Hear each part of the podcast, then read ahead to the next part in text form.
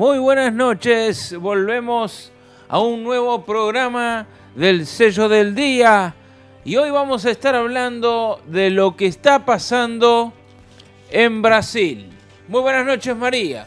Muy buenas noches Nacho y muy buenas noches a todos los oyentes del sello del día que se están conectando o ya nos están sintonizando. Bienvenidos a todos. Eh, esperemos que nos eh, acompañen todo el programa y que puedan informarse y también eh, edificarse con todo lo que se comparte por aquí. Bueno, Nacho, sí, ¿qué, tema este de las elecciones en Brasil, ¿no? Habrá segunda vuelta y el 30 de octubre justamente es cuando se definirá el presidente, ¿no?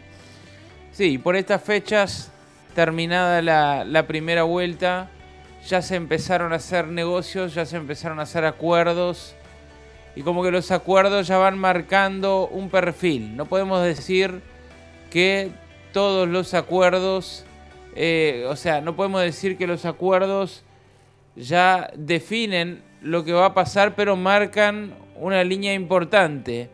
Porque claro, obviamente no podemos confirmar que todos los votantes van a seguir a su líder, en este caso los que salieron tercero, o cuarto en las elecciones, no podemos decir que todos los votantes van a seguir y van a votar de acuerdo a su líder. Pero bueno, sería eh, se podría pensar que marca una línea, marca una tendencia, digamos. Sí, igual de todas formas, este, las encuestadoras eh, no le han este, vaticinado eh, correctamente, se podría decir, porque lógicamente hubo ahí una diferencia bastante inesperada, que no, no, se lo esperaban. Demasiado grande, ¿no?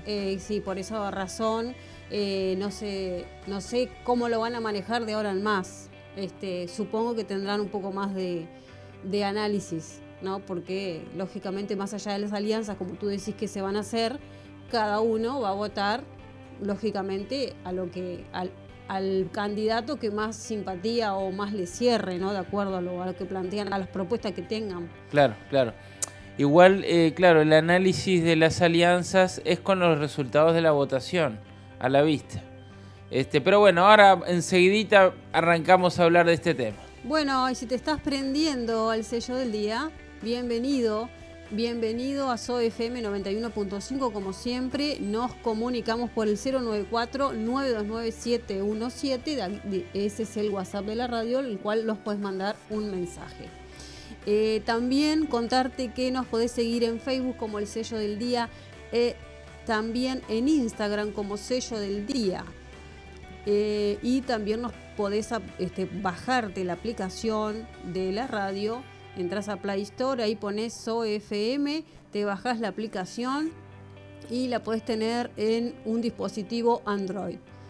No sé si lo dijiste, pero también podés bajarte programas que están subidos a la página de la radio. Exacto, entras a www.soe.com.uy y ahí tenés programas on demand y ahí están los programas este, subidos em, para que tú los puedas volver a escuchar eh, en el caso que te hayas perdido algún tema que hayamos tratado. Eh, los puedes volver a, escuchar o, simplemente compartir si quieres hacerlo. Em, están los programas de, de, de, SOE, ¿verdad? FM, de los programas que hay, este, la programación que tiene SOE, ¿verdad? En el día a día. Impecable. Y como siempre, Nacho, tenemos un, segundo del humor para arrancar, ¿verdad? Quiere decir un chiste corto. Un chiste corto, podría ser, sí, un chiste corto. Y hoy tengo el segundo del humor, dice así. Estaban dos amigas charlando, ¿no? Y una le dice, amiga, estabas muy borracha ayer en la fiesta. ¿Sí? ¿Qué hice? Pues le marcaste un taxi para que, para que te llevara a tu casa. Sí, amiga, es que no quería ir conduciendo así de borracha. Sí, amiga, pero la fiesta era en tu casa.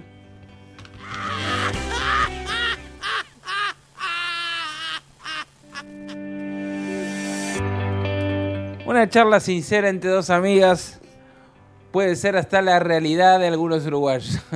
Sí, cualquier este, coincidencia con su realidad. Ahí va. Mera coincidencia. Ahí va, es solo mera coincidencia, nada más. Muy bien, nos vamos entonces a la música nos vamos a escuchar Kiosco en la nada y volvemos enseguida.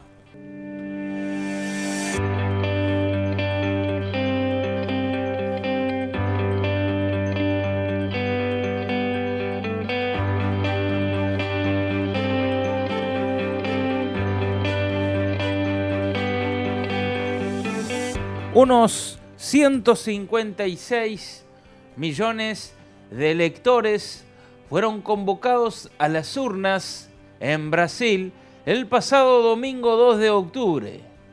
Los brasileños votaron para elegir presidente en una disputa polarizada entre Jair Bolsonaro y Luis Ignacio Lula da Silva, así como para también renovar el Congreso y elegir a los gobernantes regionales. Lula resultó ser el más votado, pero la diferencia fue menor a la prevista en las encuestas y no le alcanzó para ganar en primera vuelta. Por lo tanto, el próximo 30 de octubre, Brasil realizará el balotaje. Así es, Nacho. Eh, el candidato de izquierda, ¿verdad? Lula da Silva, recibió el apoyo del Partido Laborista Democrático, Laborista, que fue el cuarto este, electo en estas elecciones, ¿verdad? Con 3.5 millones de votos. De centro izquierda, el candidato Ciro Gómez, eh, máximo enemigo de Lula, aunque antes de romper este, relaciones fue también su ministro. Bueno, este, se alió justamente ahora, manifestó su apoyo a el candidato de izquierda.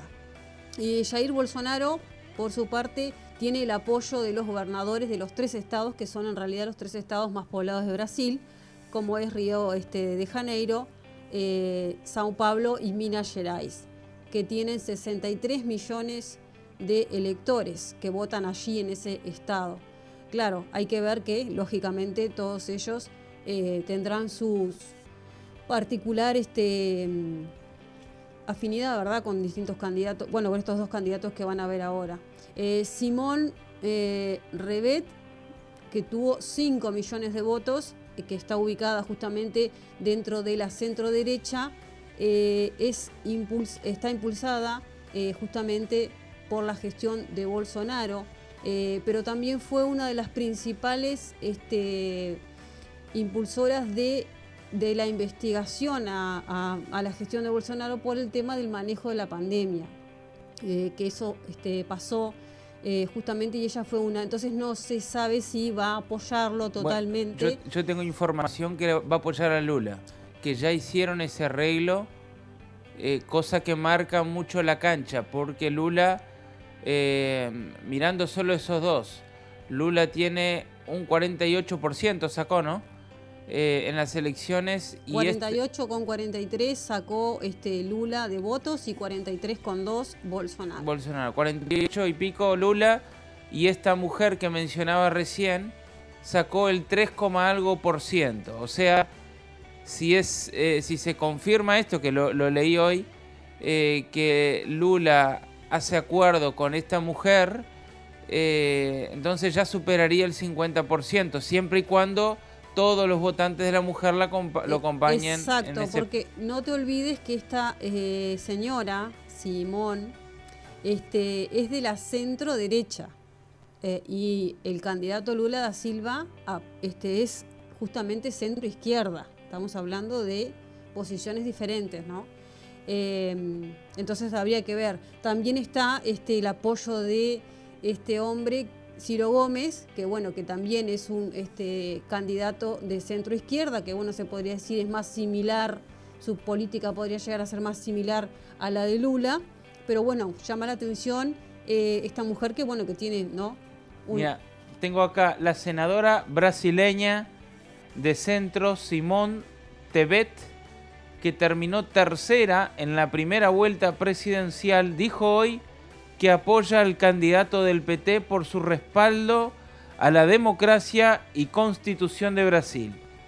La senadora brasileña de centro, que terminó tercera en la vuelta presidencial, este, dijo que va a apoyar a Lula da Silva en el, eh, contra el actual mandatario Bolsonaro cuando se enfrenten. Tebet recibió casi 5 millones de votos en la primera vuelta y dijo que apoyaría a Lula, o sea, lo confirmó que apoyaría a Lula. Ella había tenido, o sea, representó en la primera vuelta un 4,16. Yo había dicho un 3 y pico, no, un 4,16 de los votos del movimiento de la democracia brasileña, del expresidente, ella era de, ese grupo, MDB, del expresidente Michael Temer. Timmer. Este, eso afirmó en su discurso en San Paulo que el respaldo a Lula tiene que ver con el apoyo del líder del Partido de los Trabajadores en defensa de la democracia. La senadora también dijo, eh, dejó cinco sugerencias para el programa de gobierno de Lula y que trabajará en las calles, mira esto como dice, trabajará en las calles para defender el voto contra Bolsonaro para la segunda vuelta. Bueno, em, Lula, con 75 años de edad, em, justamente, bueno, sabemos que fue acusado, ¿verdad?, de corrupción pasiva. Eh, y bueno, y la justicia lo desestimó, es decir, no encontró pruebas suficientes y bueno, él pasó eh, algo así como 500 días en eh, prisión y luego, este, bueno, al no encontrar las pruebas suficientes, lógicamente este, fue, fue este, liberado. Ahora pasa a ser el principal este, candidato em, de Brasil. Bolsonaro, por, su parte, es este ultraderechista eh, y ex, ex militar y tiene 67 años. Mira, un dato curioso que el juez que lo puso en la cárcel, que ahora no recuerdo el nombre, no sé si vos lo tenés por ahí, este, el juez que lo puso en la cárcel a Lula fue candidato al Senado por el grupo de Bolsonaro y, fue electo, digamos, o sea, va a ser senador. Bien. Eh, también hay que recordar algo que, que, la pandemia en Brasil golpeó este, mucho a la economía de Brasil, ¿verdad? Entonces, eh, la economía de Brasil tiene una inflación alta, por más que está en recuperación, ha venido creciendo, según los expertos económicos, ha venido recuperándose a partir de 2021, pero todavía le falta, ¿no? Eh, no te olvides que es un país, lógicamente, muy grande, muy poblado, eh, pero una de las, de las, de las, este, se podría decir, de las políticas que Lula pretende desarrollar si llega al gobierno, tiene que ver justamente con algo similar eh, de lo que hizo hace ocho años atrás, que este, está vinculado justamente con la parte económica. entonces, creo que ahí es este, creo que el gran detalle podría pasar por ahí, ¿verdad? Que la Punto en contra, decís. No, no, a favor, que la gente justamente, los brasileños quieren una, reactivación más rápida de la economía y bueno, parece ser que Lula eh, haría lo mismo que, eh, hizo justamente eh, en el periodo este, que le tocó ser gobierno, ¿verdad? básicamente lo que propone es que el Estado brinde justamente eh, subsidios a las, a las personas, ¿verdad? Para que, bueno, puedan este, salir adelante, pero lógicamente tiene que ver con, con, comprometer lo, que lo que el Estado tiene, es decir, las riquezas del Estado, ¿no? Eh, Bolsonaro, por su parte, propone este, mm, sí darle una, algo así como 600 reales a las familias más pobres eh, para que justamente bueno, puedan, puedan este, desarrollar su vida este, no solamente alimenticia, sino también digo, bueno, de, subsistencia. Qué carnada, para conseguir votos es una carnada excepcional. Bueno. Prometerle dinero a la gente pobre. Sí, pero de, cierta forma el Estado cuando una cuando la economía está este, cuando la inflación está muy alta cuando la economía está en recuperación hay personas que la están pasando mal hay personas que no tienen cómo, este, cómo vivir y de, cierta forma el Estado se tiene que responsabilizar porque la Constitución misma lo establece, ¿no? Que tiene que brindar justamente comida, casa, o sea, si no tenés de dónde, de dónde poder salir y si no tenés trabajo, porque no hay trabajo, de alguna forma hay que suplir esa necesidad. Sí, pero no estamos en periodo de pandemia. Más que nada creo que tiene que enseñarle a pescar antes que darle el pescado servido. Bueno, eh, el candidato Bolsonaro eh, sabemos que es provida, que defiende la familia tradicional, que está en contra justamente del aborto. Eh, y él ha desarrollado un núcleo este, de fieles y, de votantes que justamente son un bloque, ¿verdad? Que se y, él se ha convertido mismo el, el líder justamente de ese, ese, bloque que lo sigue. Y uno de los eslogan que también este, eh, ha, dicho en sus campañas es Dios, familia, patria y libertad que muchos lo cuestionan porque también otros este, candidatos de ultraderecha lo han este, sacado, eh, digamos, este, lo han embanderado de cierta forma y bueno, lo vinculan justamente con, este, sabemos bien, con el discurso del el italiano Mussolini. Muy bien. Bueno, pero todos sabemos entonces que los sondeos para esta elección vaticinaban un contundente triunfo de Lula e incluso algunos se animaron augurar un triunfo en la primera vuelta. Sin embargo, la realidad fue totalmente distinta. El presidente Jair Bolsonaro hace semanas que dice que no confía en las encuestas. Bolsonaro confiaba en que su performance sería mucho mejor de lo que las consultoras vaticinaban y tenían razón. La primera vuelta de Brasil las encuestas fallaron. En la noche del sábado, al filo de la veda que comenzó a las 22 horas, los últimos sondeos vaticinaban que Ignacio Lula estaba muy cerca de ganar en primera vuelta entre un 50 y un 51% del favoritismo. Según el sondeo de Instituto IPEC, el presidente este, contaba con el 51% de los votos válidos y el actual mandatario con apenas 37%. La encuesta de la firma Datafolia, por su parte, le atribuía al dirigente socialista el 50% de los votos y al líder de ultraderecha el 36%. Ambas marcaban una diferencia de 14 puntos pero finalmente fue solamente una diferencia de cuatro puntos. Bien, y esta, esta elección ha estado, este, ha, sido la más decisiva y la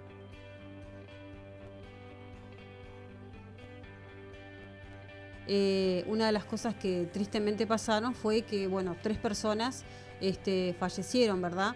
Asesinadas justamente por este, por discusiones políticas que tienen que ver justamente con defender un candidato o el otro y bueno, perdieron este, la vida, eh, lógicamente en, una, disputa, una riña, tristemente.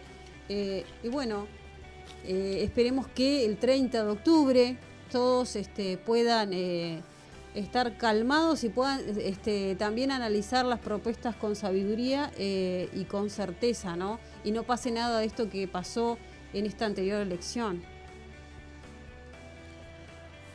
Muy bien. Eh, además, este, además de lo que te comentaba recién, de que Bolsonaro no creía en las encuestas este, y calculaba, él decía que tenía más apoyo de lo que declaraban, él se ha declarado enemigo de los grandes medios de comunicación. Jair Bolsonaro hace 15 días decidió no dar más entrevistas y sus apariciones en los medios tradicionales de comunicación se limitaron a los debates oficiales. Desde entonces el mandatario decidió que le hablaría directamente a los brasileños e instaló una transmisión en vivo por redes sociales la cita fue diaria desde hace 15 días y allí Bolsonaro logró récords de audiencia, envidiables incluso para las poderosas cadenas brasileñas. Bien, y continuando, como te decía Nacho, que Brasil está con un 8.7% de inflación, la, pobreza asciende al 29,6%, eh, aunque se este, vaticina que va a crecer un 2,7% su economía. Em, se prevé que eh, Bolsonaro eh, siga con las privatizaciones de algunas empresas y también que va a impulsar la minería, la ganadería y la agricultura. eh, va a tener una continuidad de a los subsidios, justamente como te decía, subsidios para las familias más pobres. Este, y bueno, en los últimos meses aprobó eh, su Senado un paquete de presupuestos justamente para darle a las familias más pobres lo que te comentaba, algo así como 600 reales mensuales. En cuanto a propuestas que tienen que ver con el medio ambiente, propone contratar a miles de bomberos para luchar contra los incendios forestales y planes para contrarrestar la deforestación en la Amazonia, algo que fue criticado porque muchos los vinculan con la deforestación, con esa crisis que hubo este, ahí en la Amazonia, pero bueno, la propuesta en cuanto a ambiente de parte de él es generar justamente fuentes de trabajo para eh, mitigar esos incendios que este, se suelen dar, ¿verdad? Más en la Amazonia. Bueno, así estamos entonces. Así viene la competencia entre Jair Bolsonaro y Lula. Este, ya se han agrupado a otros sectores al otro día, quizás mismo en la noche ya estaban haciendo llamadas por teléfono para hacer sociedad este, y conseguir eh, apoyo para poder eh, en, esta competencia. Igual llama la atención, a mí me llama la atención que una persona que haya sido eh, enemiga de cierta forma, que haya dicho muchas cosas en contra, sea, haga alianza, ¿verdad?, a favor en este, en este proceso de elección. Llama la atención, porque, ¿viste cómo es? Es como...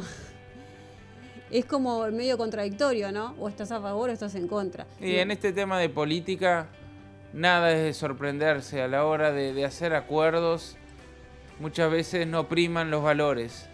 Y bueno, quizás el electorado tendría que mirar por allí, porque si a la hora de hacer alianzas no priman los valores, imagínate después. Claro, claro, claro. Este, creo que sí, creo que eh, habría que mirar un poco, eh, un poco más allá de eh, la promesa de subsidio para tener el plato de comida. Yo entiendo que es importante, entiendo que también en Brasil, país muy grande, una economía muy grande, también hay una muy grande pobreza eh, y esa carnada, como dije hoy, eh, atrae a mucha gente que quizás no le importa los grandes proyectos del Brasil, solo le importa eh, poder comer el otro día o darle de comer a sus hijos.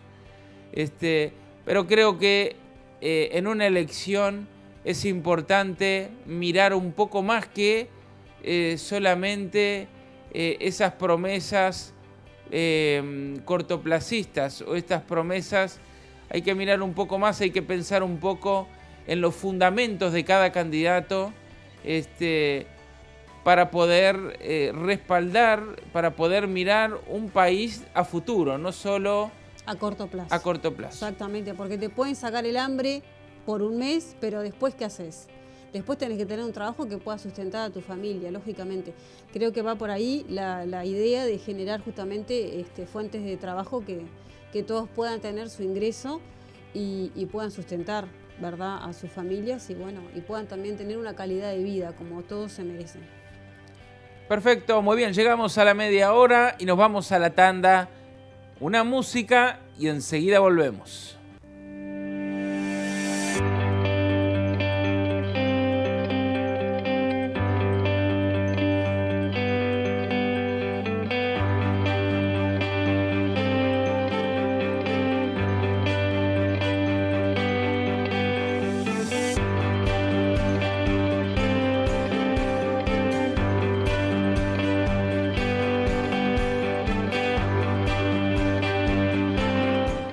Bueno, como decíamos, hablando de los apoyos, por otro lado, el líder del PT, el candidato de izquierda, ya recibió el apoyo también del cuarto colocado, o sea, Ciro Gómez, del Partido Democrático Laborista PDT, por sus siglas, que logró el 3% de los votos.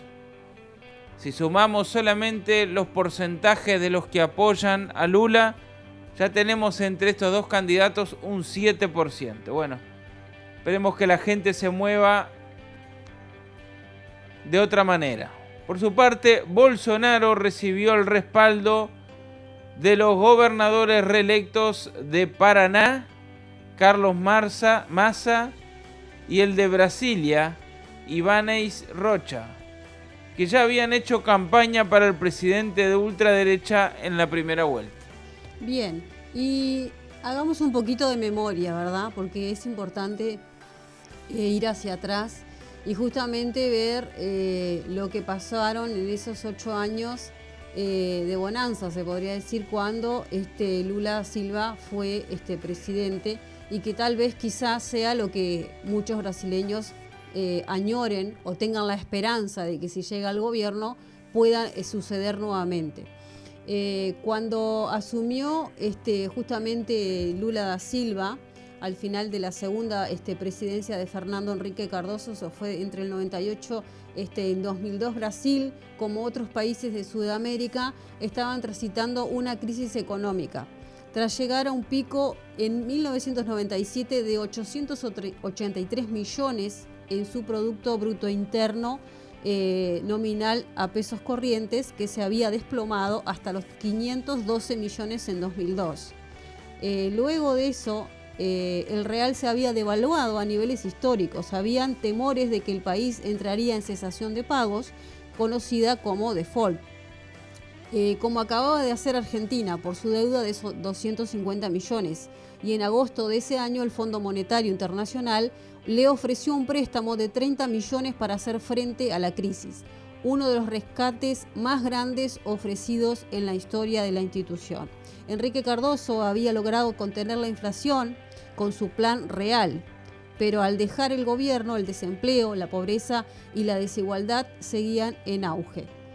Meses antes de las elecciones de 2002, Lula da Silva, que lideraba las encuestas, se comprometió a impedir que la deuda interna aumentara y destruyera la confianza en la capacidad del gobierno para cumplir sus compromisos.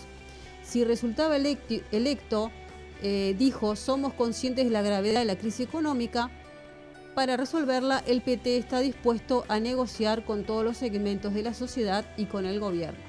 Lula ganó en segunda vuelta eh, superando al protegido de Enrique Cardoso, José Serra, que logró menores votos y asumió la presidencia en enero del 2003.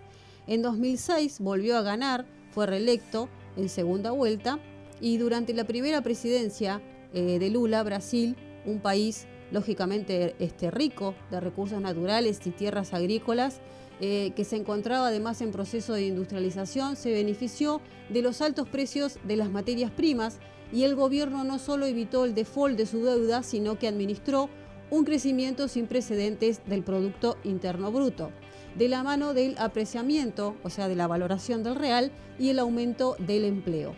La política económica de Lula eh, para acompañar este crecimiento de las exportaciones fue celebrada en ese momento justamente por los mercados porque pudo reducir el gasto, pagar la deuda, achicar la burocracia y favorecer a los emprendedores.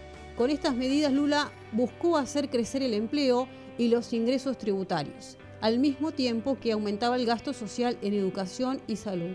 Así, los 189 millones de brasileños en ese momento contribuían al crecimiento con su consumo ampliado.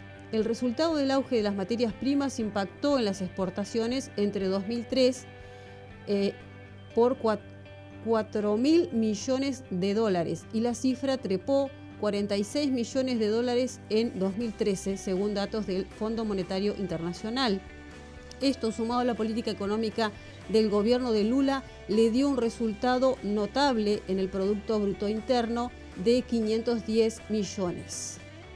Eh, mientras el índice Gini, que mide la desigualdad entre 0 y 1 de desigualdad, se encontraba en 0,58 en 2002 y en 0,53 en 2009. El desempleo había caído de 10,6 en 2002 a 9,4 en 2009. Eh, los logros económicos, sin embargo, no pudieron mantenerse durante el gobierno de sucesora, la sucesora Dilma Rousseff, que a partir del 2011 entró en recesión en 2015. Bueno, un poco de la historia de los ocho años, ¿verdad?, de bonanza que tuvo justamente eh, este, este mm, Lula, pero que quizás hoy no podría contar, ¿verdad? O no podría desarrollar fielmente todo lo que quisiera, porque lógicamente la economía de Brasil está en recuperación y eso se lo atribuyen a que la pandemia este, fue un impacto muy importante. Eh, tuvo un impacto muy importante este, negativamente porque este, Brasil fue el segundo país, el segundo país con más muertes en el mundo, o por lo menos en, sí en el mundo, eh, por causa de la pandemia, porque creo que fue Estados Unidos el primero que encabezaba la lista. Y bueno, eso hizo justamente que hubiera ¿no? una recuperación importante que todavía no llegó este, a su totalidad, sino que se está recuperando y que creen que va a ir en aumento. Otro dato importante es que acá en Uruguay hay más de 2.000 personas que van a participar de las elecciones o que participaron de las elecciones brasileñas desde Montevideo. Según opinión de eh, estudiosos eh, de nuestro país, el mejor escenario para Uruguay es que gane Bolsonaro. Esto eh, señaló el experto en relaciones exteriores. Este, el, experto en relaciones exteriores decía que el mejor escenario este, es que gane eh, Bolsonaro. Este, conocemos la posición de Bolsonaro respecto a algunos asuntos relevantes para el Uruguay y conocemos este, la política de Lula y por eso señaló también eh, más beneficioso para nuestro país que gane Bolsonaro. Esto lo dijo Ignacio Bartesagui. Bien, eh, y luego, este, hablando de los escándalos, ¿verdad?, de corrupciones que justamente eh, fueron tema del día, ¿verdad?, para los brasileños, que fue cuando justamente se empezaron a saltar, ¿verdad?, eh, corrupción atribuida al gobierno de Lula con las mensualidades, que habían decenas de políticos en la coalición de gobierno que fueron acusados justamente a partir del 2005 por sobornos mensuales, justamente usando fondos públicos, ¿verdad? para asegurar su apoyo, de cierta forma, eh, se manifestó también, eh, por ejemplo, el mayor golpe al legado de Lula estuvo relacionado con su propia imputación y condena en el marco de la operación Lavallato, que muchos justamente este, recordarán, y una investigación sobre el pago de sobornos que involucraba a la petrolera estatal Petrobras y a la constructora Odebrecht. Odebrecht. Odebrecht. Eh, sí. Las elecciones brasileñas del 2022 son decisivas para el futuro de América del Sur. El país, además de tener la mayor economía, tiene la mayor población y extensión territorial de la región. Brasil también tiene una posición clave desde el punto de vista internacional y ha liderado durante mucho tiempo la estrategia de integración y cooperación sudamericana. Durante el siglo progresista este papel fue aún más evidente. Bajo el liderazgo del brasileño, como mencionabas recién, María, el Mercosur dejó de ser solo un área de libre comercio para convertirse en una organización enfocada en la integración y cooperación económica, social y política en la región con la creación de la Unión de Naciones Sudamericanas, UNASUR, se dio el primer paso hacia la construcción de una identidad sudamericana común. El escenario era radicalmente opuesto al actual, en el que América del Sur se ha vuelto irrelevante para Brasil, que ha priorizado las negociaciones externas con países y bloques extrarregionales.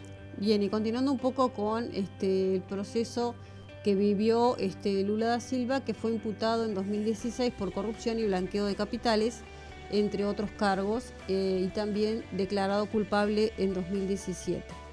tras una serie de apelaciones fue enviado a prisión en 2018 para cumplir una condena de 12 años por corrupción, pero 19 meses después fue liberado y en 2021 el Tribunal Supremo anuló sus condenas por defectos procesales y ordenó reabrir los juicios.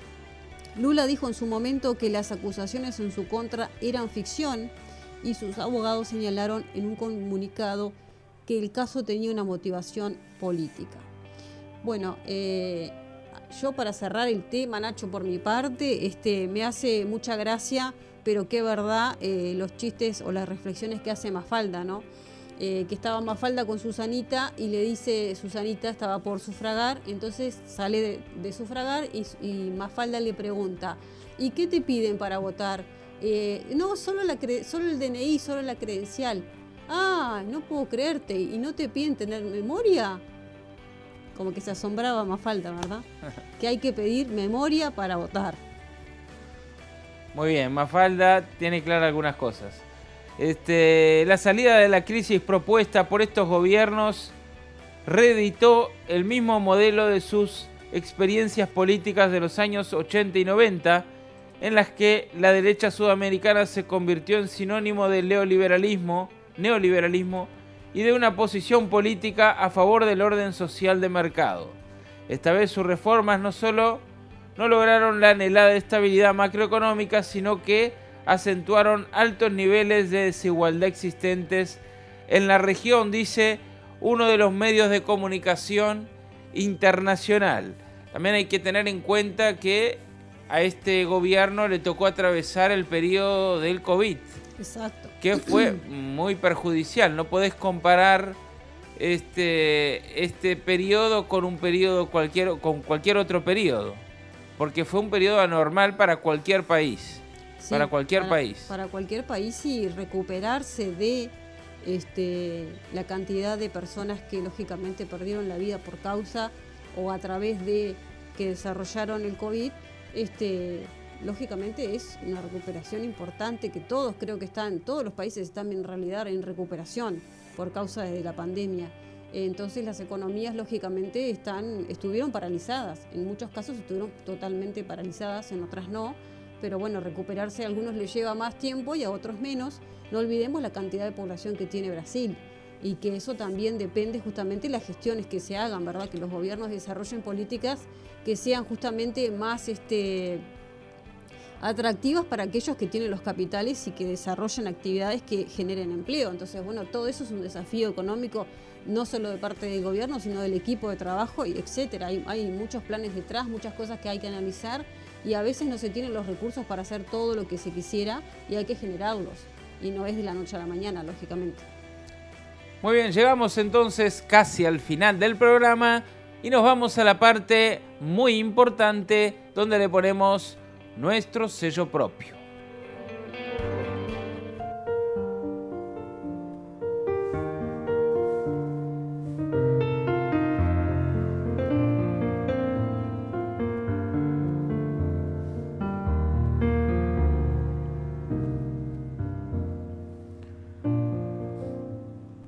Disputa entre dos líderes muy distintos en su forma de gobernar e incluso de ver la vida, posiciones ideológicas muy diferentes, el agua y el aceite.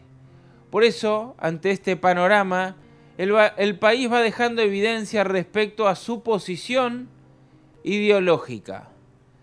50% aproximadamente de cada lado. Pero eso si todos los votantes fueran informados y votaran a conciencia y con conocimiento de un lado o de otro, pero a conciencia. Lamentablemente la democracia muchas veces se ve empañada por desinformación o información errónea. Decía una frase que leí por ahí, la ignorancia es el peor enemigo de un pueblo que quiere ser libre. La Biblia, por su parte, dice en Juan, en el libro de Juan, capítulo 8, versículo 31, conocerás la verdad y la verdad te hará libre. Dos puntos importantes en este pasaje. conocer y verdad. Por un lado, una búsqueda de la verdad, una curiosidad, un no conformarse con la información que se vende barato e investigar, la importancia de querer conocer. El segundo punto es la verdad. Hay una verdad. Hay un día y una noche. No todo es gris.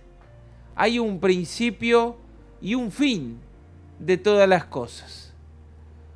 Conociendo la verdad, soy y puedo ser libre, o por lo menos entiendo que soy esclavo y a partir de ahí puedo buscar la libertad. Claro, la verdad deja en claro la mentira. La Biblia dice que Jesús es el camino, la verdad y la vida. También dice que nadie va al Padre, va a Dios o va al cielo, como lo quieras ver, si no es a través de Jesucristo. Los que optan por creer que tal verdad no existe, deciden vivir a su manera y no a la manera de Dios. Prefieren decir que no hay verdad absoluta y que todo es relativo.